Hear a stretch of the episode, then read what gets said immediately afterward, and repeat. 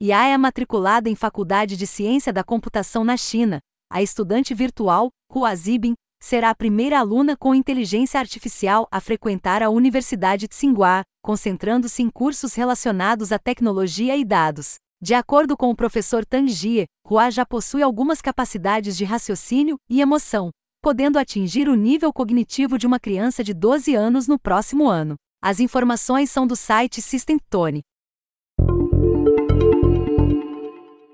Tesla planeja abrir restaurantes nos Estados Unidos. A montadora já possui as licenças necessárias e já registrou uma nova marca para utilizar em seus restaurantes. A ideia é expandir serviços e comodidades em torno da infraestrutura dos superchargers, estações de carregamento dos veículos elétricos. Elon Musk indicou que os restaurantes poderão ser construídos no estilo rock and roll dos anos 50. As informações são do site Electrek.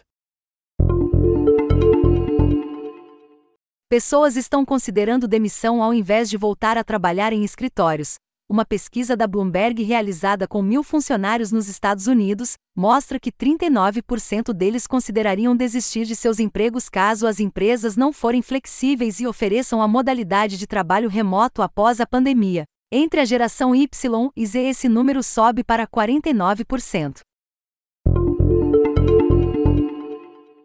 Marco legal das startups entra em vigor.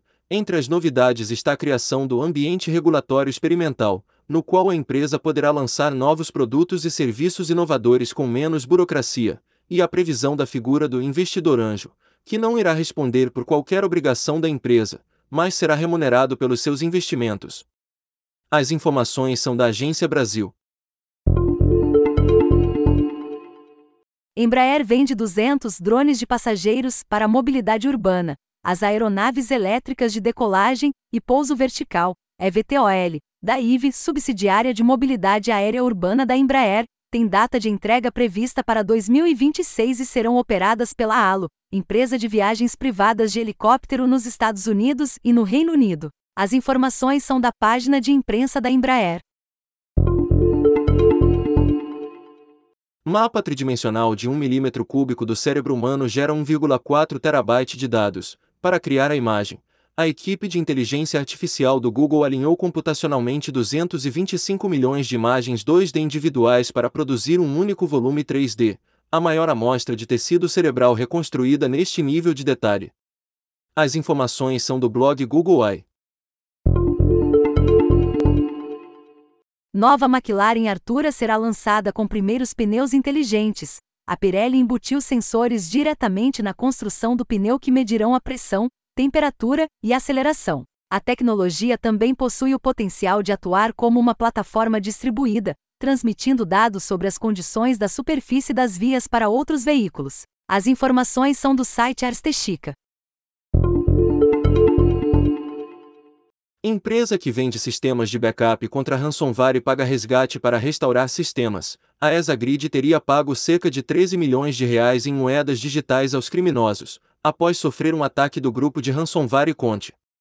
A empresa ainda precisou pedir aos hackers que enviassem a ferramenta de descriptografia uma segunda vez porque acabaram deletando o programa acidentalmente. As informações são do site Computer Weekly. Novas antenas óticas captam 100 vezes mais energia de fontes de calor, cientistas da Universidade de Colorado descobriram uma maneira de aumentar drasticamente a eficiência rectenas, aproveitando-se um efeito chamado poço quântico. A técnica poderia captar energia térmica que normalmente seria desperdiçada, adicionando essas antenas a painéis solares. As informações são da IE Spectro. Estudo mostra que sistemas cloud custam o dobro de on-premise. Segundo a pesquisa, seria loucura para uma startup não começar operações utilizando serviços em nuvem, mas seria outra loucura para empresas operando em escala não investir em sua própria infraestrutura. O impacto total estimado é superior a 500 bilhões de dólares no valor de mercado de empresas públicas nos Estados Unidos. As informações são do site da Andreessen Horowitz. Conferência de Desenvolvedores, F8, do Facebook tem início nesta quarta-feira. Este será o primeiro evento do qual Mark Zuckerberg não fará a apresentação inicial. A agenda da F8 Refresh inclui as mais recentes ferramentas para o desenvolvimento de tecnologias disponíveis na rede social e seus produtos, bem como sessões técnicas de aprofundamento, demonstrações e painéis. O evento será transmitido ao vivo no Facebook através do perfil Facebook for Developers.